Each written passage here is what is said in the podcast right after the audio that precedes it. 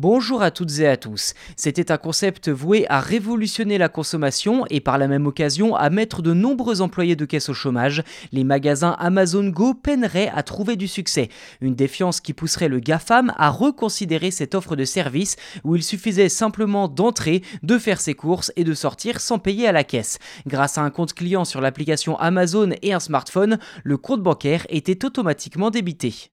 Dès le 1er avril prochain, 8 magasins Amazon Go fermeront définitivement leurs portes aux États-Unis. Alors n'y voyez aucun poisson d'avril, car quand on parle d'argent, Amazon est on ne peut plus sérieux sur la question. Tout cela s'inscrit dans la logique de réduction des coûts du groupe post-pandémie.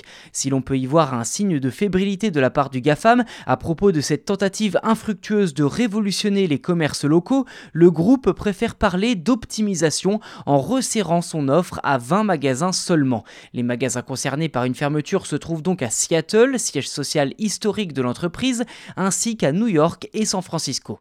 Ces fermetures vont-elles entraîner de nouveaux renvois au sein d'Amazon? C'est une question légitime que l'on peut se poser. Eh bien, visiblement, non, à en croire la communication officielle du groupe qui prévoirait de reclasser les employés des magasins Amazon Go. Pour rappel, le GAFAM avait annoncé au début de l'année plus de 18 000 suppressions d'emplois pour faire face à une grosse baisse d'activité. Si Amazon domine le commerce en ligne, la société n'arrive pas à s'imposer dans le secteur des magasins physiques, ce qui est un peu ironique cocasse comme constat. Du côté du supermarché Amazon Fresh, l'idée d'ouvrir de nouveaux points de vente a été abandonnée, les autres fermant leurs portes au compte-gouttes.